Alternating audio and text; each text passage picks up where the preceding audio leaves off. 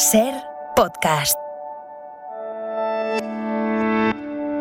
Acontece que no es poco, es un podcast y yo soy la humana que te lo cuenta, Nieves con Costrina.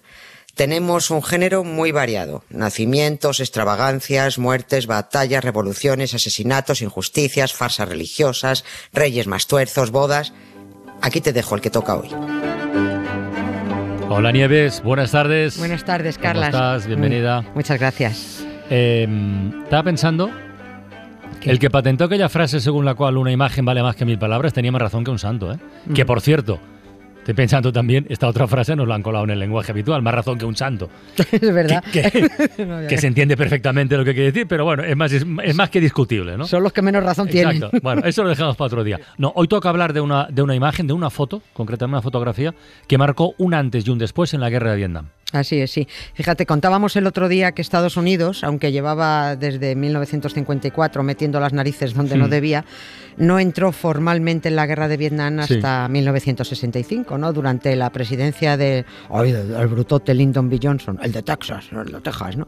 Bueno, hasta entonces los estadounidenses, además de estar acostumbrados a ganar por donde pasaban, por supuesto, también confiaban en sus gobernantes, ¿no? Porque si su presidente, que era el líder del mundo libre, decía a, los- a sus ciudadanos que había que hacer tal o cual, oye, se hacía tal o cual, ¿no? Tendría razón.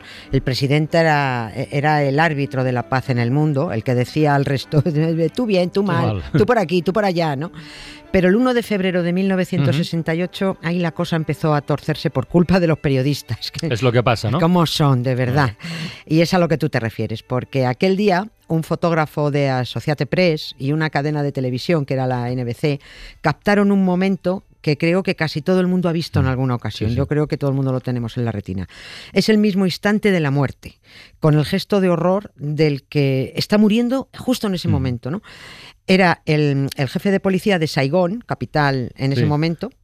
Eh, de, Vietnam del Sur. Sí, de Vietnam del lo de- Sur. Lo de Hanoi y Saigón que Han- contaste el Hanoi- otro día. ¿no? Hanoi, Sí, Vietnam sí. del Norte, eh, Saigón, capital de Vietnam del Sur. No, el jefe de policía de Saigón, eh, o sea, aliado de Estados Unidos porque era del sur, está apuntando con una pistola a 10 centímetros de la cabeza de un guerrillero de. Vietnam del Norte que lleva una camisa a cuadros. Tiene los, el guerrillero tiene los ojos cerrados, así un gesto crispado, porque está muriendo en ese momento. ¿no?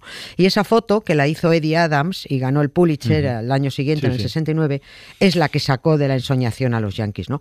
Vale que el policía survietnamita, mm, colega de, Estados Unidos, estaba matando a un maldito comunista norvietnamita. Pero hombre, ¿así?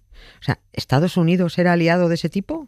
¿Est- ¿Estaban muriendo chicos por apoyar a tipos como ese? ¿Ejecutando de un tiro en la cabeza en mitad de una calle? Oh, you tell me that there's danger to this land you call your own. And you watch them build the war machines right beside your home. And you tell me that you're ready to go marching to the war. Oh, I know you're set for fighting, but what are you fighting for? Estoy seguro que hay un montón de oyentes ahora mismo recordando la foto, porque es verdad que la hemos visto, en fin, Seguro, la ha sí. visto muchísima gente.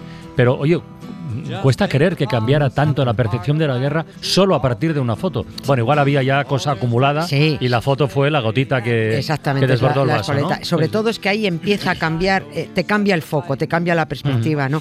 Sobre todo porque esa misma escena Sí. la vieron por en televisión, Sí, sí, sí, sí. la vieron en movimiento, sí, ¿no? sí. Porque también estaba la NBC. El presidente Lyndon B. Johnson, bueno, se puso histérico, ¿no? La prensa en ese momento había pasado a ser su enemiga. Hay que, hay que contar para entender todo cómo se llega a esta situación, a- hay que contar los dos días previos a esa, a esa foto. Fue lo que se conoció como la ofensiva del TET, el, eh, que fue de la noche del 30 de enero al, ah, del 30 al 31 de enero del 68.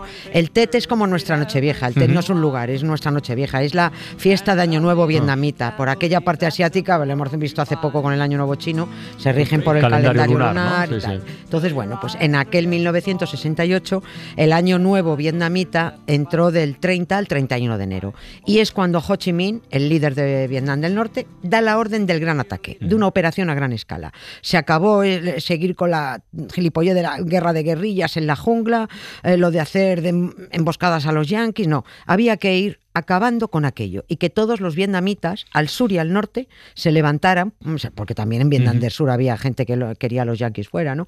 Y que por fin Estados Unidos viera de una maldita vez que no tenía por qué permanecer en Vietnam, ¿no? Y esa ofensiva del Tet es uno de los momentos claves de la guerra. El Vietcong, los del norte, atacaron 100 ciudades del Vietnam del Sur a la vez. Aparentemente Solo en apariencia esta ofensiva del TET beneficiaba a Estados Unidos porque podían por fin guerrear frente a frente, no esquivando emboscadas eh, en la selva, no que es que salían, mataban, se volvían a esconder, se escabullían como conejos. Los ¿no? túneles, todo aquello Sí, que sí, hacían, todo sí, tremendo, ¿no? Bueno, pues ahora los tenían ahí mismo, en las ciudades, en las calles, a campo abierto, ¿no? Y lo cierto es que Estados Unidos mataba muchos más enemigos y que ganaba más terreno y que expulsaba al Vietcong de aquí y de allí. Pero cuanto más ganaban los yanquis, más en contra de la guerra se posicionaban los estadounidenses y más contestones estaban con el presidente Lyndon B. Johnson. Pero eso ¿no? que cuentas aparentemente es contradictorio. Es decir, hay una guerra, vas derrotando al enemigo y el país, la opinión pública, tiene sensación de que va perdiendo la guerra, que igual no es verdad, pero sobre todo de que el líder lo está haciendo mal. Es todo muy lioso, ¿no? Sí, es, es- es muy lioso porque eran sentimientos muy encontrados. ¿no? La sensación era eh, que iban de victoria en victoria, pero hasta la derrota final. Lyndon B. Johnson, desde antes de la ofensiva del TET, llevaba meses repitiendo constantemente a los ciudadanos estadounidenses que el triunfo estaba cerca. Lo tenemos ahí mismo, la guerra está ganada. Repetía y repetía la consigna de la propaganda que estaba por todas partes, que es vemos la luz al final del túnel. Qué ¿no? pesados con el túnel, Sí, ¿eh? sí, Esa sí. frase ya empiezo a detestarla. Pues era, co- era constante lo de la luz al final del túnel. Y se publica la foto del policía de Saigón ejecutando a un guerrillero, tremenda, porque recoge justo el momento del disparo, ¿no? Y que pese a que están matando a un enemigo, hombre, pues eso era demasiado fuerte. Pero es que días después, aunque Estados Unidos sigue ganando y por cada siete enemigos que matan ellos, los enemigos solo matan un yanqui, aparece otra foto. Aparece otra y esta vez en color. Eh, la foto es que se se ve sobre un tanque eh, a un marine herido, Mm. está tumbado sobre una de las orugas, está vendado, con los ojos cerrados, otro soldado al lado, sujetando el gotero que tiene enganchado al brazo, otro marine herido en un brazo detrás, pegado, otro con una pierna ensangrentada. En total están siete marinos marines apiñados Sí. encima del tanque. Están todos apretujados, todos jovencísimos, todos hechos una piltrafa, están hechos un desastre todos, ¿no? Y otra vez vuelven a preguntarse los estadounidenses, ¿estamos ganando? ¿Pero qué coño estamos ganando? ¿Alguien más ve la luz al final del túnel, salvo los que juegan a la guerra ahí con chinchetas, sobre un mapa en el Pentágono y en la Casa Blanca? And it's a hard, it's a hard, it's a hard, it's a hard, it's a hard rain. They're gonna fall.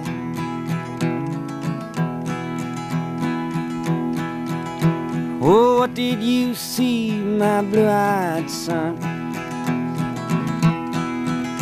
And what did you see, my darling young one? I saw a newborn baby with wild wolves all around it. A highway diamonds with nobody on it. I saw a black branch with blood that kept dripping. I saw a room full of men with their hammers a bleeding. Bueno, es que además, Nieves está pensando, en ese momento nadie sabía explicar exactamente qué estaban ganando o qué perdía Estados Unidos si se retiraba, porque claro, que era un follón o, o ganabas la guerra por goleada o te retirabas, pero en un caso o en otro, ¿qué acababa ganando el país? Exactamente, o sea, diciendo, ¿no? ¿qué, qué estamos haciendo aquí? No? Nunca se ha sabido eso No, al final, no, ¿eh? no, ni lo sabían ellos, nunca, nunca lo supieron, por eso na- ellos pretendieron vender un empate a cero, ¿no? Has perdido, porque has hecho el tonto, Sí, sí. ¿no? Pero era todo cuestión de cabezonería, ¿no? Era decirle al mundo, a Estados Unidos no le tose nadie, ¿no? Lyndon B. Johnson llegó a culpar a los periodistas de, de manipular las informaciones que Ya. Le decía que mentían como marineros borrachos, ¿no? Ya no solo eran las fotos de un gráfico de Associated Press, de otro de France Press, de un equipo de la NBC, es que uno de los periodistas más conocidos de Estados Unidos, que era Walter Cronkite, el que daba las noticias de la, C- de la CBS Evening, se llamaba CBS Evening News, ¿no? Cuando regresó de Vietnam tras la ofensiva del TED, que estuvo allí, se sentó en su plató de Nueva York el 27 de febrero y cerró su noticiero con un editorial que ha pasado la historia y que llamó informe de Vietnam. ¿Quién, qué, cuándo, dónde, por qué? Que son las cinco preguntas del periodismo Ahí que hay que hacerse siempre para intentar elaborar una información honesta. Que luego puede meter la pata, pero estas cinco preguntas se tienen que responder. Exactamente, las famosas 5 w, eh, cinco W, ¿no? Además, cinco preguntas que no admiten ni un sí ni un No. Requieren una explicación, eso es, ¿no? Eso ah, nos enseñaron algunos en la, en, la, en la facultad, ¿no? Los burdos no, los burdos desecharon la regla inmediatamente. Poderoso caballero. Y Concrete se quedó a gusto ¿eh? cuando soltó aquello. Reproduzco y resumo lo que dijo. Con demasiada frecuencia nos ha decepcionado el optimismo de los líderes estadounidenses, tanto en Vietnam como en Washington, como para tener fe en los rayos de luz que encuentran en las nubes más oscuras. Ahora parece más seguro que nunca que la sangrienta experiencia de Vietnam terminará en un punto muerto. Decir que hoy estamos más cerca de la victoria es creer, frente a la evidencia, en los optimistas que se han equivocado en el pasado. Sugerir que estamos al borde de la derrota es ceder a un pesimismo irracional. Decir que estamos estancados en un punto muerto parece la única conclusión realista, aunque insatisfactoria. Pero está cada vez más claro para este reportero que la única salida racional será negociar no como vencedores, sino como un pueblo honorable que cumplió su promesa de defender la democracia e hizo lo mejor que pudo.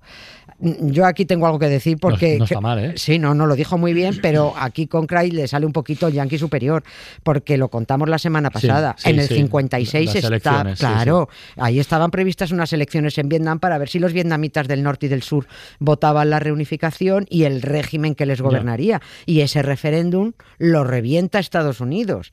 O sea que defensores de la democracia y mojón, como también reventaron luego la democracia en Chile, instalando a su asesino De Pinochet. todas formas, si, si mencionas aquí este informe de, de Cronkite, será porque tuvo, bueno, y la tuvo, muchísima repercusión, ¿no? Muchísima, muchísima. Lyndon B. Johnson se puso atacado, los estadounidenses ven que por mucho que les digan que están ganando, si ese periodista que viene de primera línea de fuego dice que por muchos enemigos del Vietcong que se maten, la guerra no se va a ganar, pues empezaron a hacerse preguntas y a responderse. ¿De verdad estamos ganando en Vietnam? Pues no. Estamos perdiendo. Y si estamos ganando, ¿por qué acaban de enviar a 200.000 soldados más? Como lo de Putin ahora. Claro. Lo mismo. Lo mismo. ¿Y por qué cada vez vienen más muertos y más tullidos y más tocados de la cabeza? ¿Por qué si estamos ganando? Joder. Pues porque no estaban ganando, ¿no? Yo no sé, a ver, yo no sé si esto será cansino, a lo mejor hago una encuesta o no, lo decido yo sola, pero lo mismo podríamos retomar y contar cómo fue lo peor del reclutamiento que estaba por llegar y cuando a los estadounidenses se les agotó ya el patriotismo. Más que nada para conocer la guerra de Vietnam un poquito más allá del cine, ¿no? Porque donde Estados Unidos perdió la guerra antes de tiempo fue en Estados Unidos.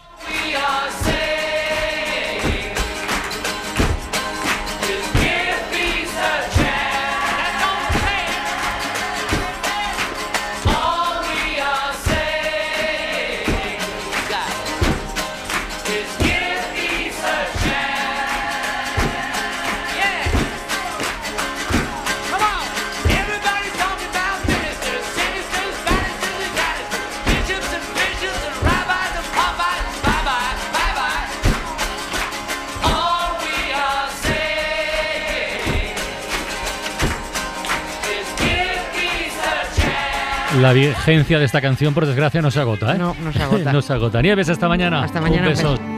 Para no perderte ningún episodio, síguenos en la aplicación o la web de la SER, Podium Podcast o tu plataforma de audio favorita.